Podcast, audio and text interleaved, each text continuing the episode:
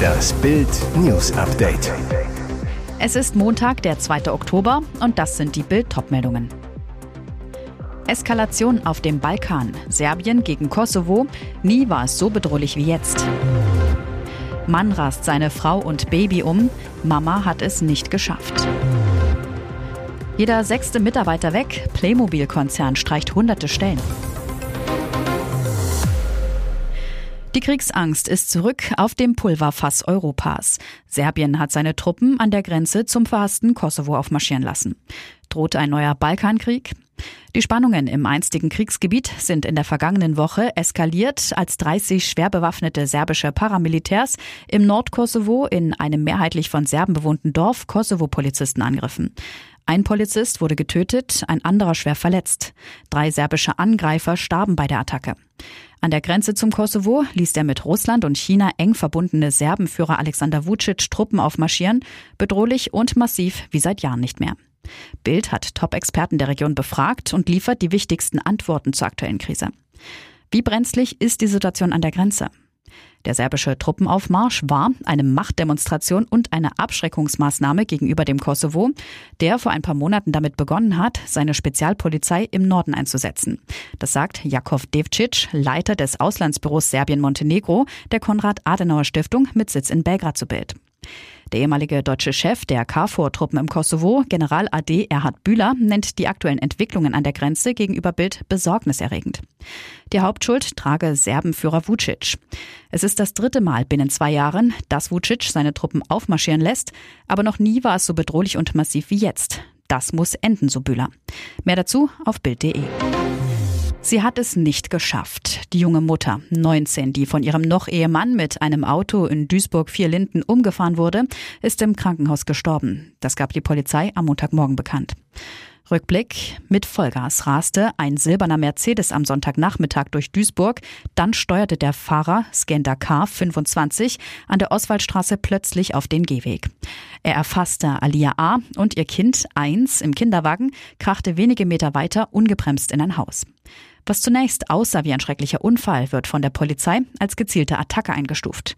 Denn der Fahrer soll laut Ermittlern ausgestiegen sein und auf die Duisburgerin eingeschlagen und eingetreten haben. Zeugen hielten ihn bis zum Eintreffen der Polizeibeamten fest. Warum der Fahrer aus Serbien seine deutsche Frau töten wollte, muss ermittelt werden.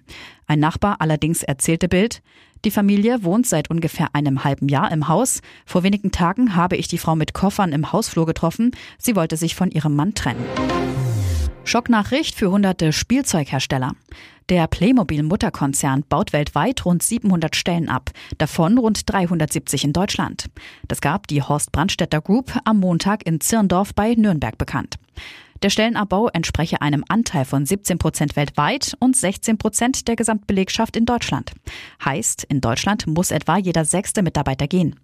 Dies hat die Unternehmensleitung nach Abschluss einer umfassenden Untersuchung aller Geschäftsbereiche und unter Berücksichtigung der Geschäftsentwicklung und aktuellen wirtschaftlichen Herausforderungen entschieden, teilte ein Konzernsprecher mit. Der Playmobil-Mutterkonzern verzeichnete den Angaben zufolge in den beiden vergangenen Geschäftsjahren Umsatz- und Gewinneinbußen. Bereits am Freitag war bekannt geworden, dass der Playmobil-Hersteller seinen Formenbau auslagern und 74 Stellen streichen will. Dieser Bereich stellt etwa Gussformen her, mit denen die Playmobil-Einzelteile produziert werden können. Der Formenbau gehöre nicht mehr zu den Kernkompetenzen des Unternehmens und habe an Bedeutung verloren, hatte der Konzern mitgeteilt. Und in Zukunft werden Formen in deutlich geringerem Umfang benötigt. Und jetzt weitere wichtige Meldungen des Tages vom Bild Newsdesk. Jetzt kann er bald wieder schmerzfrei rocken. Wie Bild exklusiv erfährt, war Musiklegende Udo Lindenberg im Krankenhaus, musste sich einer OP unterziehen. Was war da los? Der Sänger wurde in der vergangenen Woche am Knie operiert. In die Hamburger Klinik checkte er nach Bildinfos unter einem Pseudonym, also einem falschen Namen ein. Udo zu Bild. Ja, es stimmt. Ich musste mich nach einer Sportverletzung einer Knieoperation unterziehen. Die Operation verlief ohne Komplikationen. Der Sänger befindet sich auf dem Weg der Besserung. Nach seinem Motto Hinterm Kniegelenk geht's weiter trainiert Udo Lindenberg schon wieder für Fitness, Kondition und Geschmeidigkeit Udo zu Bild. Da werden die längsten Flure nach meiner Vorstellung schon wieder zum Bühnenlaufsteg durch die Arenen und ab geht's mit der neuen Turbokugel im Knie. The show must go on. Die Rocklegende arbeitet schon an neuen Projekten für nächstes Jahr. Wie beseelt und zu allem entschlossen blockieren sie unsere Straßen und Flughäfen, die Klimakleber von der letzten Generation.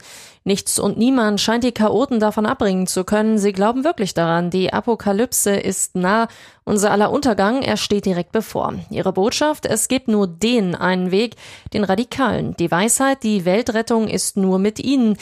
Ihr Widerstand daher von globaler Gesetzmäßigkeit. Die Ausbildung der Kleber wie bei einer Endzeitsekte das zeigen interne Schulungsunterlagen der Klimasekte letzte Generation, die Bild vorliegen. Die Leitfäden für die Psychoerziehung machen deutlich, die meist jungen Jünger werden von den Ausbildern gezielt indoktriniert, mit einer Mischung aus Esoterik und Urkommunismus. Wichtig, wie bei Sekten oder Kommunisten, es gibt einen geistigen Überbau, das eine Ziel, das größer ist als der Einzelne oder die Gruppe. Die Rettung der Welt durch, Zitat der Ausbilder, den Systemwandel, die Revolution. Aus dem Leitfaden der Radikalo-Trainer, wir wollen Macht in die Hände der Bevölkerung legen. Den Jüngern wird reingebetet, dass ihr Klimakampf größer ist als die Demokratie. Das parteipolitische System ist ohnmächtig, heißt es da. Auch auf ein Feindbild, also die Schuldigen, werden die Ökokommunisten gezielt geprägt. Es sind wie bei Links- und Rechtsradikalen üblich Polizei, Kirche, Universitäten, Parteien, Medien. Mehr über die Methoden lesen Sie auf Bild.de. Ihr hört das Bild News Update mit weiteren Meldungen des Tages. Wie lange soll das noch so weitergehen? Immer mehr Flüchtlinge kommen nach Deutschland, doch über den Kurs, die Zahl der illegalen Migranten zu senken, tobt ein beinharter Kampf. Wir müssen einsehen, dass wir uns diese Asylpolitik nicht mehr leisten können. Wenn wir ein höheres Sozialleistungsniveau anbieten, brauchen wir uns nicht zu wundern, dass Menschen versuchen, möglichst nach Deutschland zu kommen, sagte CDU-Legende Wolfgang Schäuble bei Zeit Online. Entwicklungsministerin Svenja Schulze hält in Bild dagegen. Zäune und Mauern werden auf Dauer keine Menschen aufhalten, die verzweifelt sind. Deswegen müssen wir die Verzweiflung, also Fluchtgründe bekämpfen sowie reguläre Migrationswege eröffnen.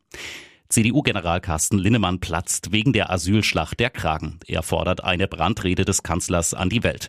Der Kanzler muss das Signal an die ganze Welt senden. Unsere Kapazitäten sind erschöpft. Wir werden die illegale Migration unterbinden, so Linnemann zu Bild. Mit Parlamentsgeschäftsführer Thorsten Frei hat Linnemann einen Asylpakt entworfen. Die CDU will den Pakt mit der Ampel umsetzen. Die Vorschläge unter anderem stationäre Grenzkontrollen zur Schweiz, Polen und Tschechien, die Einrichtung von Abschiebezentren und freiwillige Aufnahmeprogramme für Geflüchtete, zum Beispiel mit Afghanistan, sollen sofort gestoppt werden. Als der junge Mann vor die Bar trat, um den milden Spätsommerabend zu genießen, krachten Schüsse im gutbürgerlichen Hamburger Stadtteil Sasel. Ein Killerkommando richtete ihn auf dem Gehweg hin. Es ist 22.30 Uhr, als seine Todesschreie durch die Sasseler Chaussee gellen. Dann Totenstille. Entsetzte Anwohner alarmieren über 110 die Polizei. Vor der Shisha-Bar Cherie ist der Mann zusammengebrochen, getroffen von Schüssen aus einer Pistole. Das Killerkommando hatte ihm offenbar aufgelauert. Er wurde gezielt mit mehreren Schüssen hingerichtet. Großalarm in Hamburg. Rund 20 Streifenwagen rasen zum Tatort. Dazu Rettungs- und Notarztwagen. Die Mordbereitschaft des Landeskriminalamtes wird alarmiert. Die Sasseler Chaussee wird voll gesperrt. Mediziner kämpfen um das Leben des niedergeschossenen Mannes. Er wird reanimiert, doch ihm ist nicht mehr zu helfen. Er stirbt noch im Rettungswagen. Die Fahnder sind blitzschnell am Tatort und können die mutmaßlichen Killer fassen. Rund 500 Meter von der Sherry-Bar entfernt stoppen sie einen hochmotorisierten VW Arteon.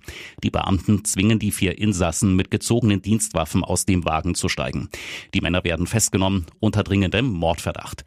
Um Spuren wie DNA-Fragmente und Schmauchpartikel zu sichern, werden ihnen Papiertüten über die gefesselten Hände gezogen. Hier ist das Bild News Update. Und das ist heute auch noch hörenswert.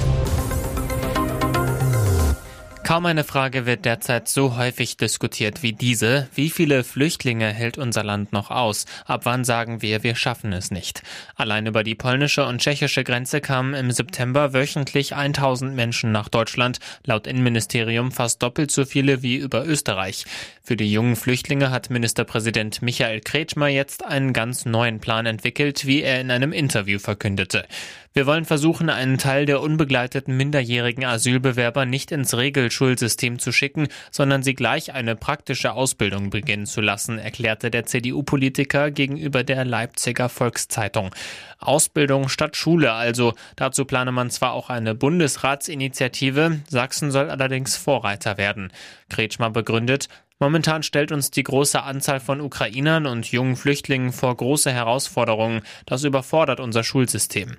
Der Ministerpräsident geht davon aus, dass in den kommenden Monaten noch mehr Migranten nach Deutschland kommen werden. Der Freistaat hat seine Kapazitäten zuletzt auf 9000 Plätze erhöht. Sie ist zurück auf der großen Bühne und was haben wir sie vermisst?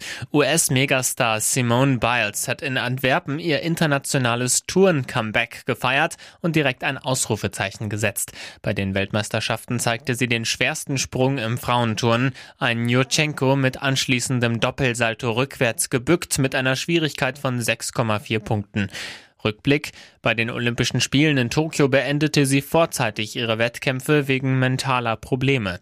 Bei der WM erhielt sie nun von der Jury 15.266 Punkte für ihren neu kreierten Sprung, der nun auch in die Wertungsrichtlinien des Weltverbandes aufgenommen wird. Er soll den Namen Biles 2 erhalten.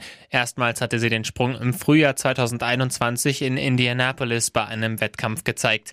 Balz mit gutem Musikgeschmack. Am Schwebebalken wählte sie für ihre Kür eine Instrumentalversion des Peter Fox Klassikers Haus am See. Hier ertönte sie 14.566 Zähler. Auch am Boden und Stufenbarren erhielt sie Top-Wertungen und geht als Top-Favorit ins Mehrkampffinale am Freitag.